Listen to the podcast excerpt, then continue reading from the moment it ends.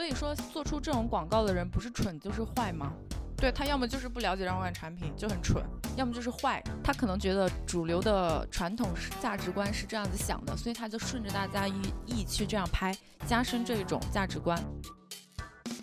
父母反对你去整容，真的是因为渠道不正规这个点，所以就反对你去整容吗？蝴蝶公主她自己发了一条微博：巴黎世家为什么不找我做模特？我觉得他这个问题问的很好啊。很多这种广告的创作者会假借一些儿童的视角去进行表达，但是他往往会遗忘了自己作为一个成年人基本的一些社会责任。没有关系，互联网的记忆都是很短的。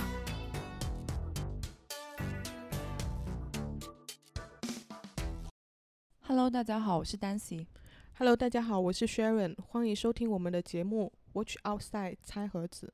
在进入今天的节目正题之前，我们先来闲聊一下，因为我们前两期的节目发了之后，有收到一点点的反馈。对，虽然反馈也不是很多，但是呢，因为这些听众算是我们的元老级别听众，所以我们还是比较重视这样子的反馈的。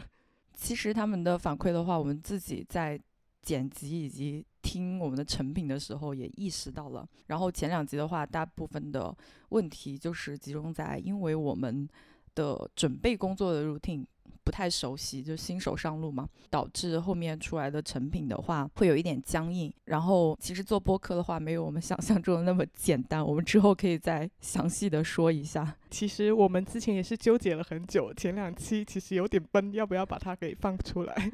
对，但是想了想的话，在这种事情上不要太完美主义。对，虽然它有点粗糙，但怎么说也还是我们的一个心血。一个全新的作品，所以还是想说把它放出来之后的话，也可以对比一下，看一下我们在这个过程中的成长。对，给大家看一下我们进步的过程。然后接下来的话就进入今天的正题。今天的话，主要我们是想聊一下争议性广告这一个主题。想录这一个主题的话呢，也是因为。前一段时间，巴黎世家的那一个广告也引起了大家非常多的关注，然后我们也可以顺便蹭一下七夕这个热点。我们放出来的时候应该就是七，呃，哦，七夕的后一天，周三是七夕的后一天。对对对，那刚好是非非常应节的。对，应节节目。先说一下巴黎世家那一个广告吧。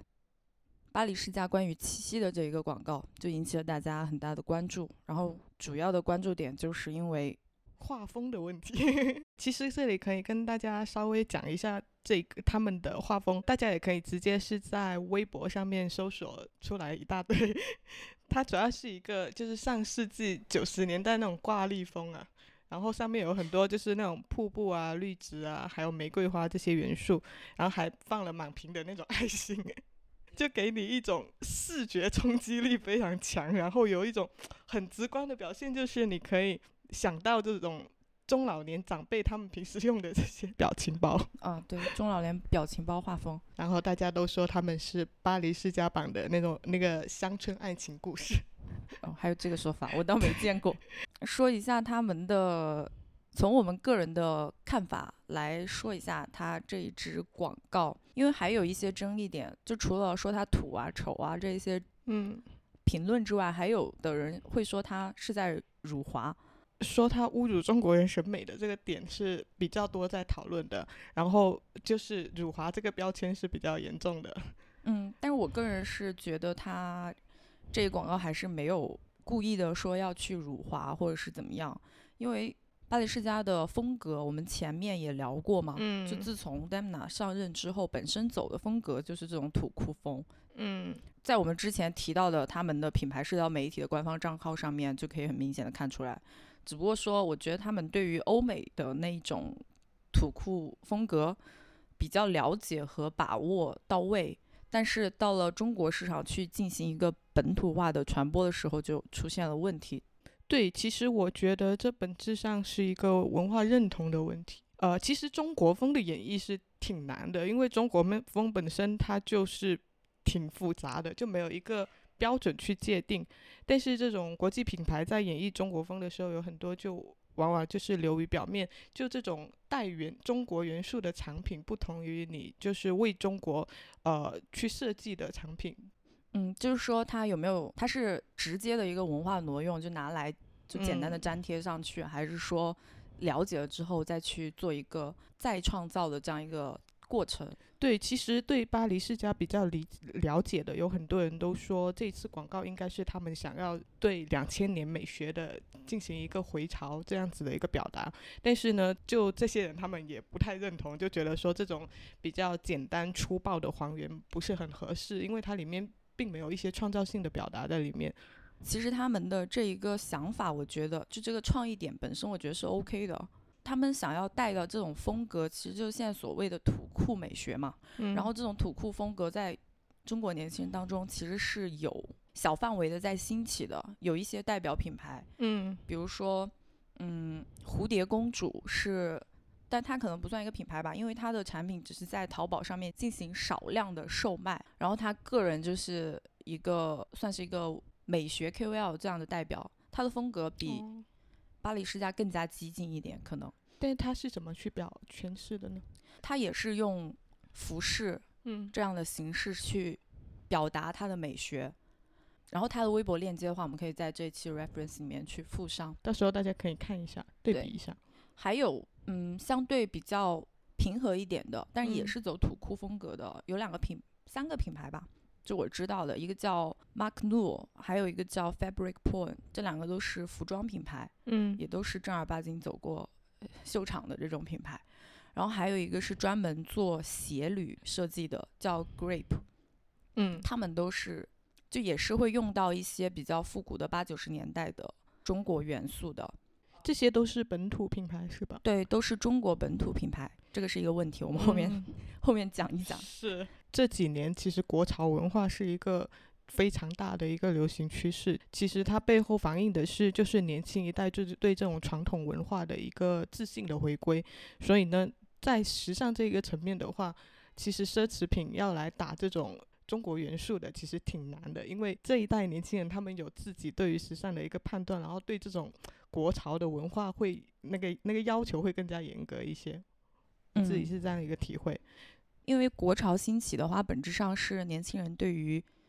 文化自信的一种表现嘛。对，现在这一批年轻人也都是受教育程度比较高，然后自己的想法也比较多的，嗯，不是那么容易被忽悠的。是，巴黎世家他想去走这一个风格，其实和他本身的品牌调性是符合的。就像我们之前讲，他本身是在。走这个风格嘛？他们做这个广告的正面的点，最后我是觉得，他们作为一个一线的国际大牌，能够带头去做这样比较创新的一些广告尝试，我觉得也是一种勇气吧。起码他们没有像 很多的国际品牌去找那个流量小生来带货，对不对？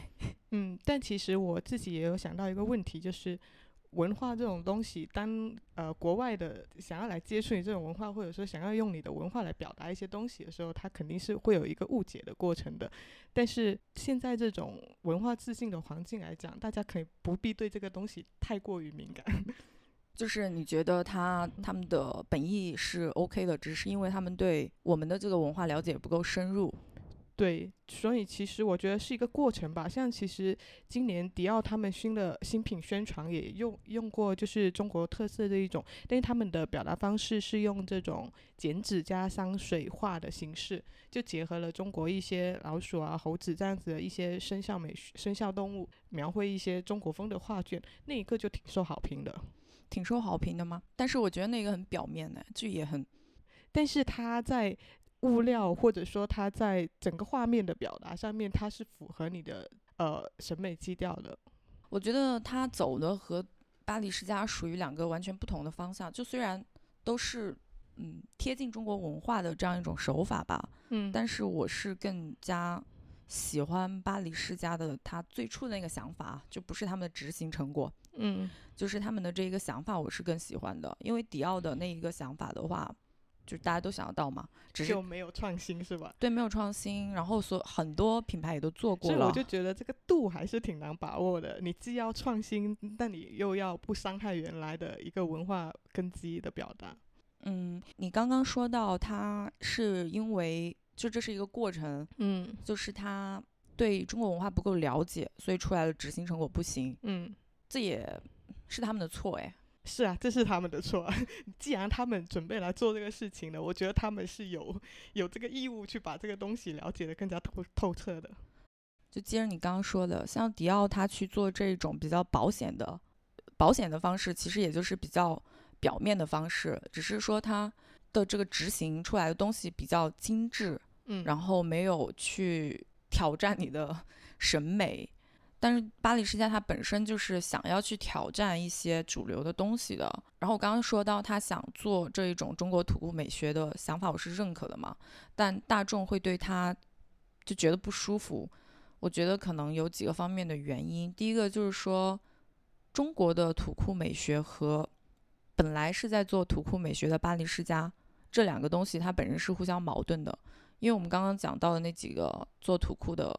品牌都是中国本土品牌嘛，嗯所以大家会觉得 OK 没问题。你作为一个中国品牌，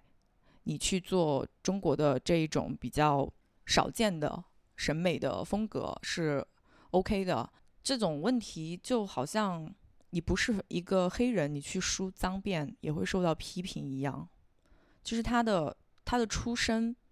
你觉得是他的出身影响了他这样子的一个表达？对，因为像蝴蝶公主这种品牌，它的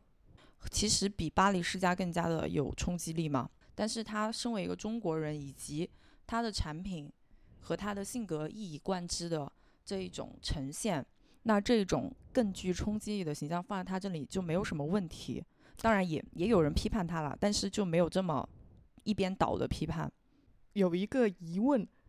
这种戏谑的文化表达是否真的就是只有本国文化才能这么表达，而外来的文化这么表达就会被冠以一个文化傲慢或者说侮辱这样子的一个标签呢？大部分情况下的话，大家会觉得你不是一个你不是一个中国出身的，你去做这样的举动的话，嗯他们就会认为你做这种身份不符的动作，就只有两个可能，一个就是嘲讽，一个就是讨好。那嘲讽这个点，就是也就是为什么大家会觉得他在辱华嘛。嗯然后讨好这个点的话，显然现在巴黎世家他不是想要去嘲讽你，他是后者的一个动机。嗯，如果你想要去迎合中国文化的话，那你在这个点上就要用的巧妙，不要让大家产生这种反感的心理。他还是可以执行的成功的。我觉得他这一次只是说他的创意，他的创意是好的，但是执行没有到位。但是他这一次的话，确实对他品牌的形象伤害挺大的。没有关系在，互联网的 记忆都是很短的。就在中国这一个社交平台上面，他他虽然有我看了一下，他那个话题基好像有两亿左右的话题，但是基本上口碑都是一边倒崩坏的。但是我就在想，其实主要还是大环境的影响，就是现在这种全全球范围内都是一个民粹主义、保守主义比较比较盛行的一个情况下，他去做这种文化表达，真的会很冒很大的风险。你看，像几十年前的话，他有很多这种艺术家在做尝试的时候，都会拿一些外来文化进行一个挪用去做一些表达什么的。但是那个时候就会有很多人觉得说很酷啊，是一种重新的解构啊之类。但是在现在这种情况，就是很少有人会去觉得说他是在做这样子的一个动机表达，而是很容易非黑即白这样子的去进行一些评判。就觉得现在本身大环境的影响，大家的评判就不客观。对，我觉得是有这这样子的一层因素在的，就很多人已经不怎么想去了解你背后的东西了，纯粹在表达一个立场。嗯，也是有可能。但是巴黎世家它的出品就直接加剧了大家这种心态啊，因为它嗯在它它的这个成品确实是非常的粗糙，就直接就像你最开始说的，直接拿来复制粘贴这样使用，完全没有任何的再创造。主要还是出品太糟糕。我觉得他如果要去弱化大家这种心态的话，他其实是有方式把它做好的。我稍微想了一下，大概嗯有两种方式。一个的话，就是在他现在的基础上去做更加深入的创作，可能仍然是一种视觉冲击力比较强的，就还是会有争议在。但是因为它不是现在这么粗糙的出品，然后有内容，并且文化观感会更好的，那它就没有现在这种给人的感觉就是非常敷衍，有一种随意应付的嫌疑嘛。如果你去深入的去做一下的话，其实是最起码是可以免除这种嫌疑的。嗯，就是他要给现有的这些形式表达里面去丰满它的内涵。对啊，比如说蝴蝶公主她自己发了一条微博：“巴黎世家为什么不找我做模特？”我觉得他这个问题问的很好啊。巴黎世家他在其他的社交平台还有他的秀场上面都用过素人模特，那这次为什么不用呢？而且还有一个这么明显的一个合适的人在这里。还有他就是饱受诟病的那个产品，就包袋产品，直接把我爱你三个，对对对，直接把我爱你三个字印上去。我爱你，我爱他，他爱我，这是什么鬼？对啊，他除了是中文之外，和他的主题有半毛钱关系吗？对。所以，如果是更加巧妙的表达的话，比如从八九十年代生活物品图像去进行再创作，因为它本身的一个逻辑就是从下至上的这种反的逻辑嘛。有一个类似的例子，但和 服装什么的广告什么都没什么关系啊。但大家都听过，就是一个把看起来似乎很俗气的东西变得很浪漫的一个例子。呃，就是在一个太阳能维修的那个广告上面，有人加了一句话，本来它是一个太阳能维修的广告，然后他加了一个月亮可更换。哦，他就拆解了这一个。原原来的词义嘛，把它变成了太阳能维修，月亮可更换，就很浪漫啊。嗯，这就是一种很生活化的浪漫表达。然后另外一种的话，它可以去做的方向，我觉得就是去进行没有那么激进的创作，更加符合一下大家的审美，让大家一点一点去接受的这种过程。服装评论人唐双，我在这里很认真的 想了一下 L 和 N 的发音。他说：“巴黎世家的设计应该由胡子来做。”啊，胡子就五条人的那个设计师是吧？对，因为胡子的设计，首首先五条人大家很熟悉，嗯，就是最近大家很熟悉。对，最近大家很熟悉。虽然我我已经我已经 follow 他们很久了，我从一七年开始听他们的歌。OK，你是他们的 忠实粉丝，对他们已经很了解了。下次我们再讲五条人的。反正五条人他的风格大家也都知道是比较土的那一种嘛，所谓的土的。胡子是他们的设计师，对胡子其实担任他们设计师已经八年了。胡子给五条人创作的设计，就是大家会接受度稍微高一点的。他的设计是相对比较温和一点的嘛。其实呃，讲到胡子的那个设计还挺有意思的，他其实是用了很多就是很生活化的这种东西在表达。呃，包括他们每一张专辑出来都是用了很多这种。故事性、叙述性很符合他们就是那些歌的一个调性去进行表达的。嗯，他一方面就是比较能够理解品牌，也就是五条人本身的想要表达的东西嘛。另外一方面，他又可以去，就是他懂得如何去传递这种民间的野生的内容，让以一个大家比较能够接受的方式去出现嘛。对，所以小众文化呈现的。方式，你作为大品牌，如果你要去呈现小众文化，那你是面向消费者的，你不是一个艺术家。像蝴蝶公主，她可能是更加偏行为艺术家的，她不用考虑那么多。你如果是一个品牌，你要考虑到营销的一个双向性，那你就不能够，可能大部分时间你不能很激进的去创作。第二种，像第二种方向的话，可能就是给消费者一些时间，循序渐进的去推动。我最终想要去说的那个东西，之前说过的那几个土库美学，除了蝴蝶公主比较激进之外，呃，Fabric Porn 它做了比较跳的半正啊，先进文化者，就这种印这种字的上衣，但同时它不是说我半正的一个上衣搭配一个先进生产者的一个裤子，它是我一个上衣比较跳，然后其他的搭配都用了一些。就大家更有接受度的一些调整，嗯，使它整体的一个路看起来就是没有那么激进。然后 Mark Lu 它的布景可能比较激进，就是它的背景啊，或者是秀场的一些东西，可能也是山水画或者什么的。但是它的服装就很温和，所以我觉得这是品牌方需要去掌握的一些平衡。嗯，就找到一些搭配的元素，把它整体协调起来，而不是很。很突兀的进行这样子的一个表达，对啊，就你一上来，百分百全部都是在冲击力。嗯，是。所以巴黎世家这一次的创作就属于卡在中间，非常小众的这种潮流消费者，他可能觉得太敷衍，然后就嗯不买账。大众可能又觉得接受不到。对。说完巴黎世家，我们就说一下其他的争议性广告。那这里其实我想讲一些就是价值取向稍微有点问题的 一些广告，像之前的话。呃，前阵子有两个地铁广告，其实在微博上面引起挺大、挺大争论的。一个是新东方深圳，它投放了一个地铁广告，然后是在就是一节女性车厢，然后它的地板还有墙壁上面贴着一些说是童言无忌的一些标语，类似什么“爸爸，我长大以后想嫁给你”，还有“妈妈，我长大以后想娶你”这样子的一些一些广告。它这个东西美其名曰。童言无忌，但其实这里边是存在一个儿童叙事还有年成人想象的问题，就很明显，他这个广告的受众是针对一些父母的，然后他想要利用这一种儿童视角的话语来兜售一个，就是如果你想做好父母的话，你应该怎样怎样的一这样子的一些买卖，但是呢，这种拙劣的模仿就太没底线了，太没分寸了。当我们成年人在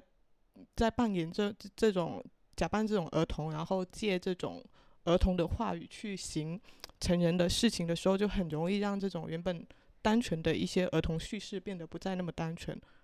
而且他的发言主体变成了这种成人模仿，就很容易让他变味，引起观看者的抵触。很多这种广告的创作者会假借一些儿童的视角去进行表达，但是他往往会遗忘了就是。自己作为一个成年人，基本的一些社会责任就可能是尊重跟保护儿童这个点。我说的直接一点就很恶心，就是把一种恶趣味当成幽默。像之前我想起另外一个也是。被很多人直接 打电话去投诉的那个，嗯，什么你喜欢看书，书也喜欢看你这种，我就觉得太恶心了。这种，但我觉得应该大部分人都会意识到这个问题吧，应该没有说去夸奖他们的吧。我真的有在网网络上面看到有一些人觉得说这句话有什么问题啊？不过你说到这个，我倒也想起来另外一件事情，我看有人说在抖音上面啊，嗯，有一些抖音账号，他是去表演，就是以一家三口的角色出现。对，爸爸妈妈、女儿，嗯，但是他的焦点总是放在女儿是爸爸的小情人，我是妈妈的视角来去拍摄的，然后说我好像一个外人的这种。哦，是我也有看到这样一种内容创作。对呀，这个我也非常之迷惑。是，我我不知道他背后的意图到底是什么，而且拍的内容也非常的不合时宜。是，我觉得这种创这种表达手法其实它是有点问题的，但是就在这种三十秒非常吸睛的这样子一种视频表达情况下，大家好像就对这个东西变得完全是娱乐化，也不怎么去深究背后可能会带来的一些潜在的影响。像这种问题，就我们刚刚所说的这些小孩子和成年人。之间的这种关系的问问题的时候，如果你是品牌方，可能还是比如说百分之九十的人可能还会意到意识到问题，小小部分人不会意识到问题。但是你一旦把这个情景放在非品牌这种抖音娱乐化的东西上面的时候，好像大部分人就不会觉得这个有问题了。就是在内容创作这个层面，它的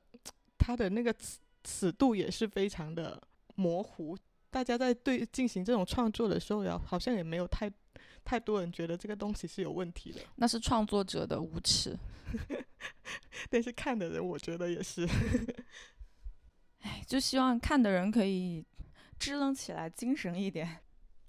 呃，另外想讲一个，就是优思明的避孕广告。前阵子他不是在《乘风破浪的姐姐》上面投放了一个视频中插广告嘛？然后也是引起了很很大的一个受众大家的一个抵制。而且，但是呢，那段时间刚好是微博热搜好像是暂停的那段时间，所以这个东西就大家也好像也没有没有太多人注意到。具体是怎样的，我没有看。它是一个视频广告，嗯，大致的内容就是一对伴侣旁边出现了一个第三者，然后就是一个长发重唇的一个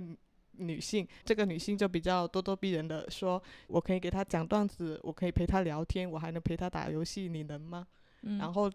完了，就是他的妻子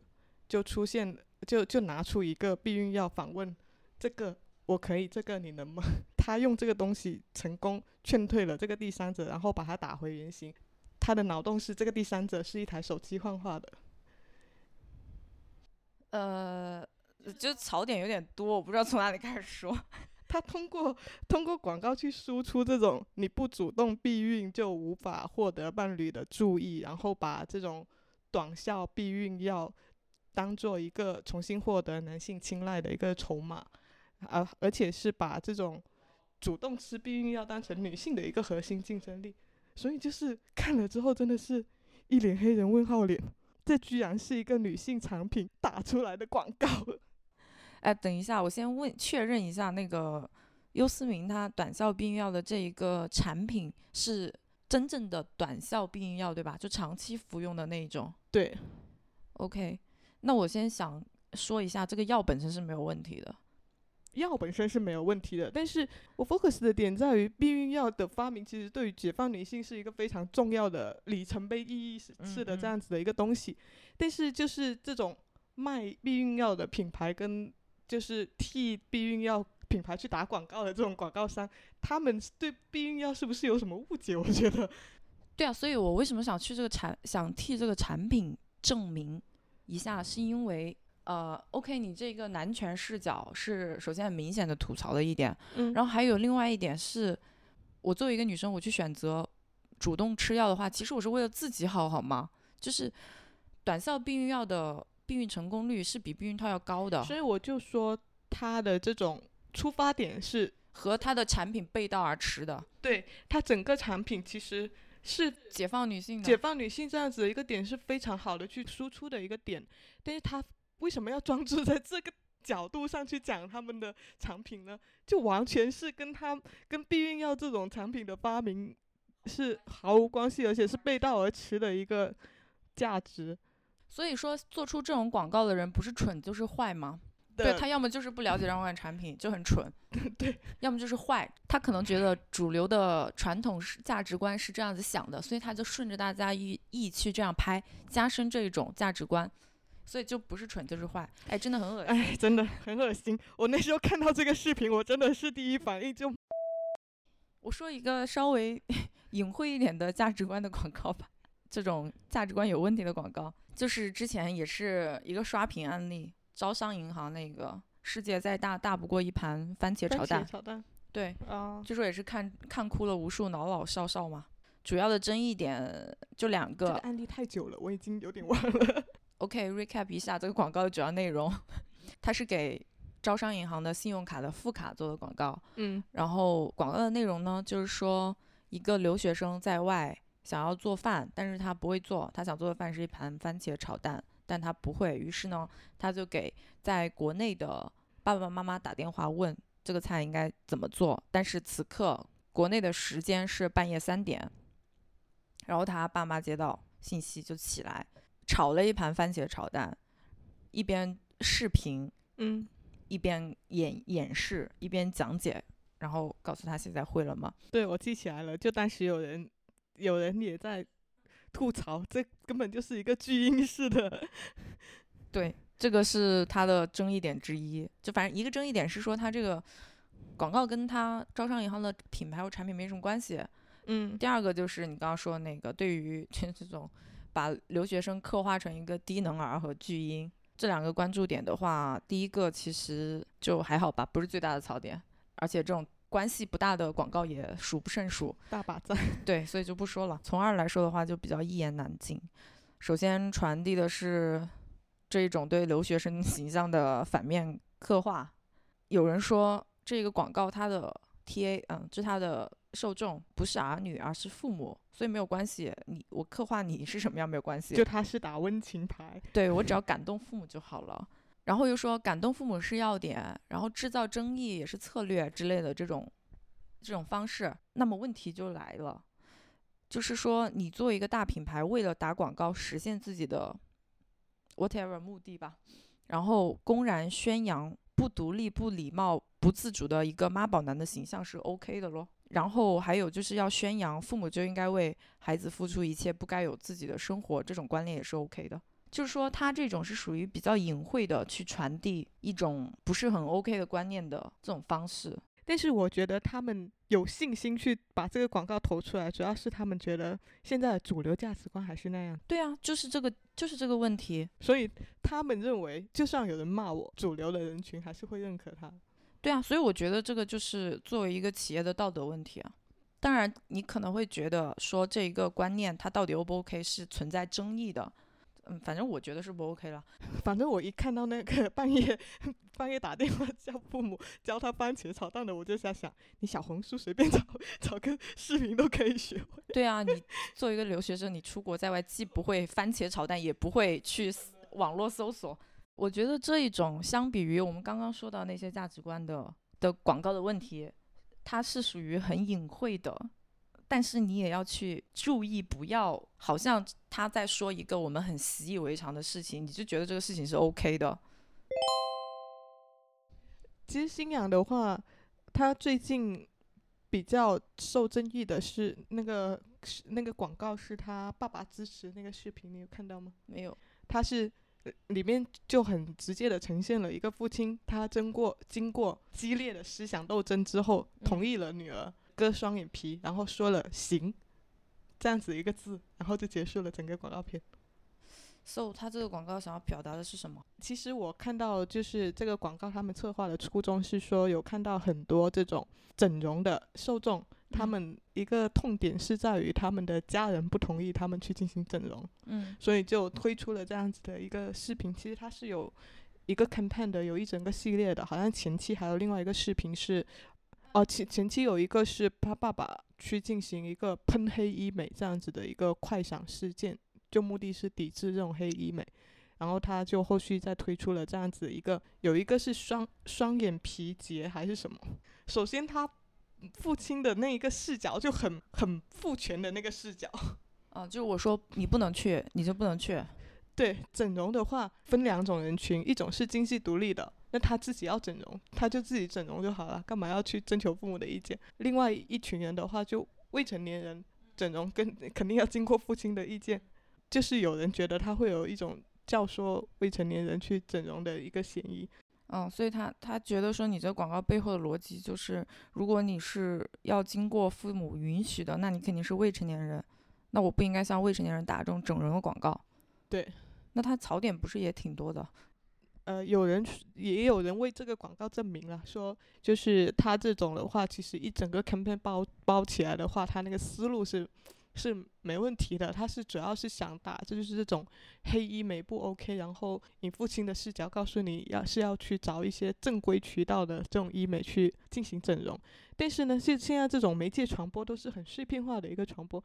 大家就是放大了你这么一个视频来进行 来来来进行观看的，而且他。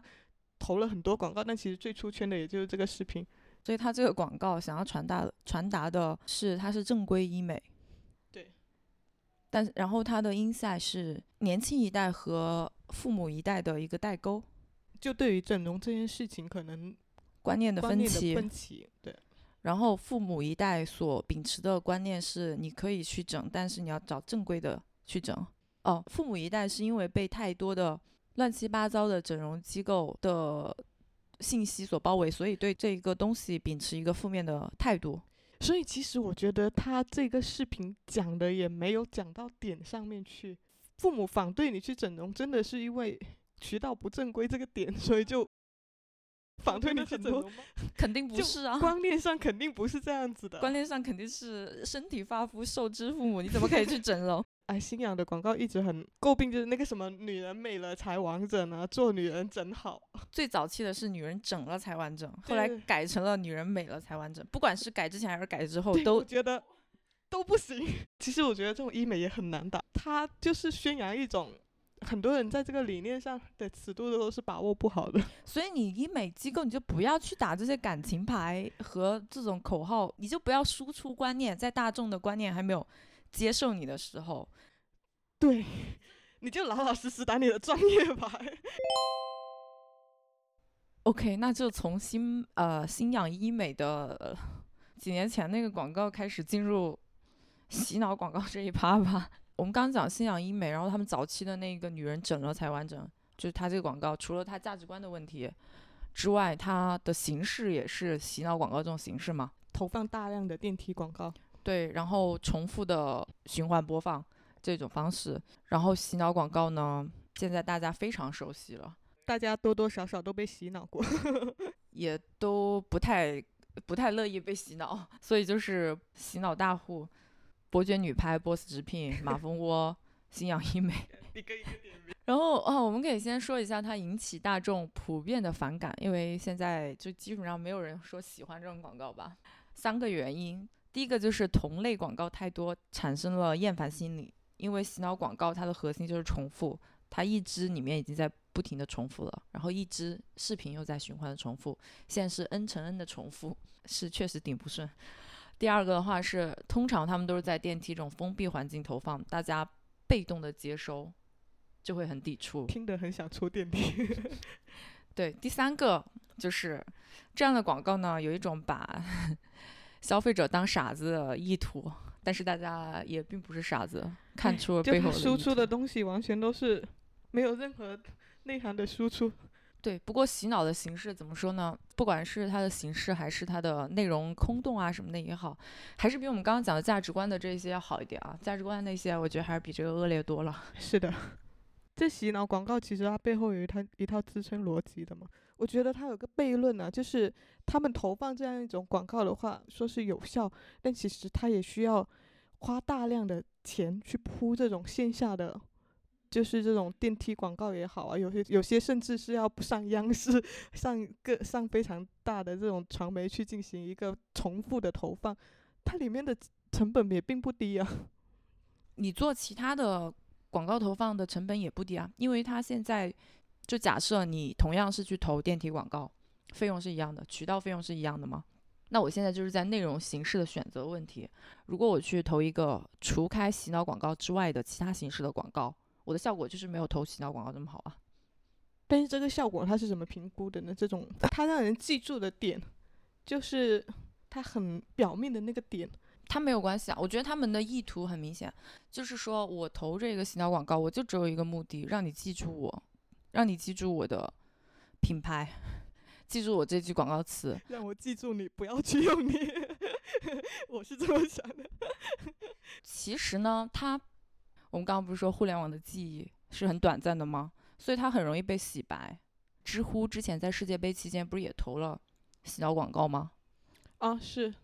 后期他不是又推了就更加高逼格的广告，就是什么我们都是有问题的人啊之类的。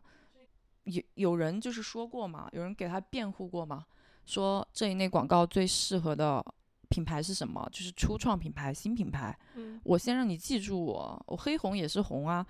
然后，对啊，我黑红也是红啊，为了抢占现在这种关注度，不择手段。然后我后期再去洗白就好了。我前期牺牲一下我的品牌的调性和我的美誉度没有关系，反正我是一个新品牌，我的成本、我的代价是很低的，我又不会说存在着我一千万用户，我推了一个很负面的广告，然后我掉了一半的粉，它不存在，它一开始就是零。好吧，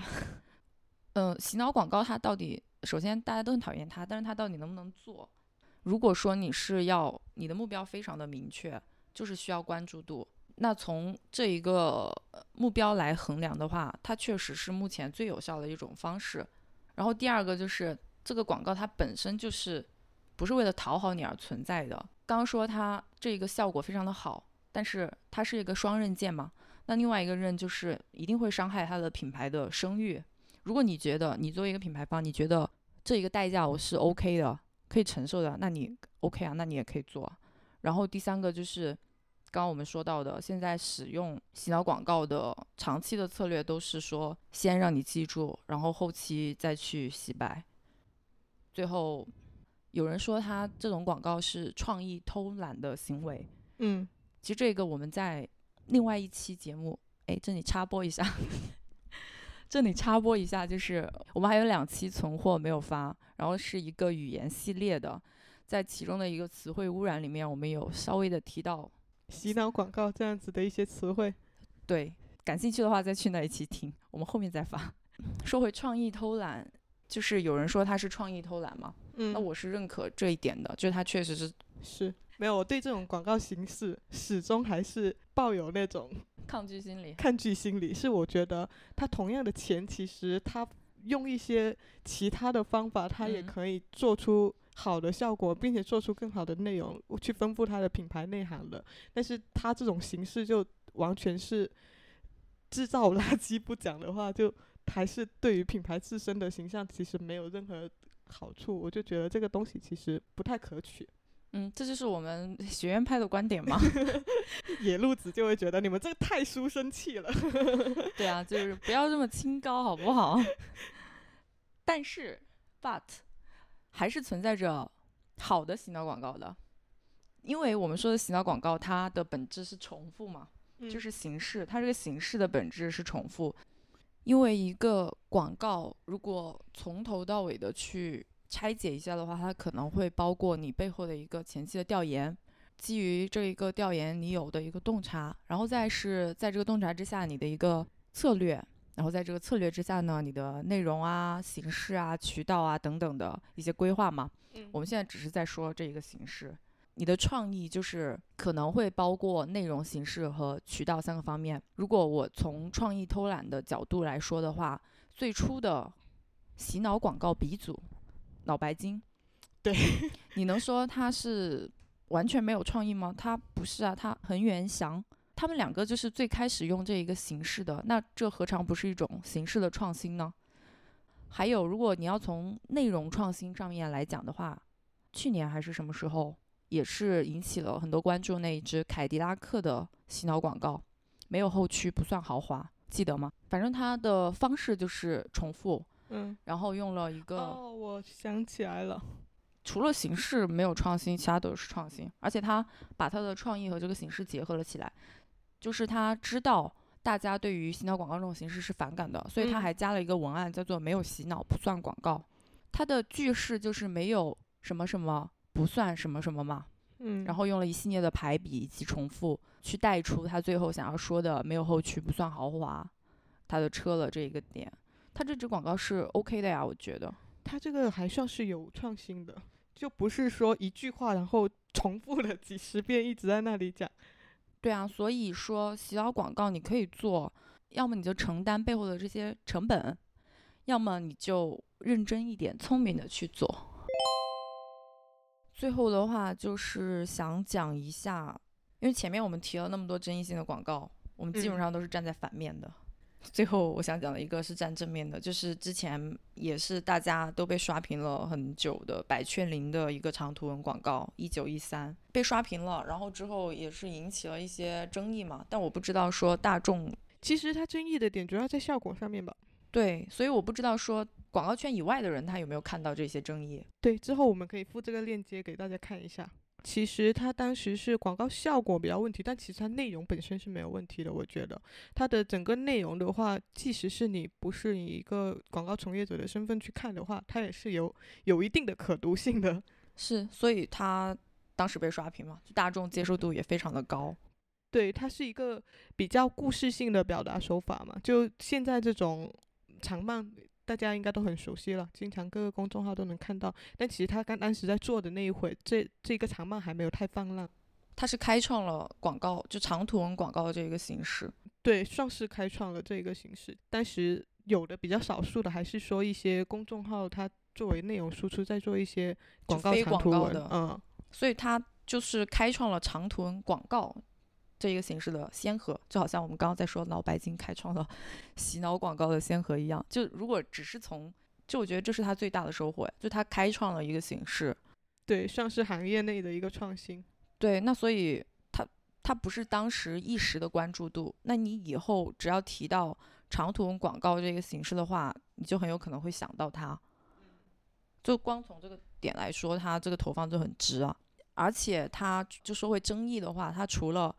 效果这个问题之外，它没有其他可以挑的毛病了。对，我觉得整个广告的调性跟它的品牌形象也很相符，画风什么的都是挺挺精美的。我觉得作为一个就是广告这样子的长棒，它刚开始出来这个效果，我觉得是挺好的了。嗯，它也不存在说之前说的那一些，呃，像招商银行那个品牌和广告毫无关系，它的关系关联也非常的紧密。嗯，然后风格也很符合他，然后那段时间就是国货焕新啊，什么国潮兴起的，就是这个风潮很很兴盛嘛。嗯那他本身百雀羚它作为一个形象很传统、很老旧的品牌，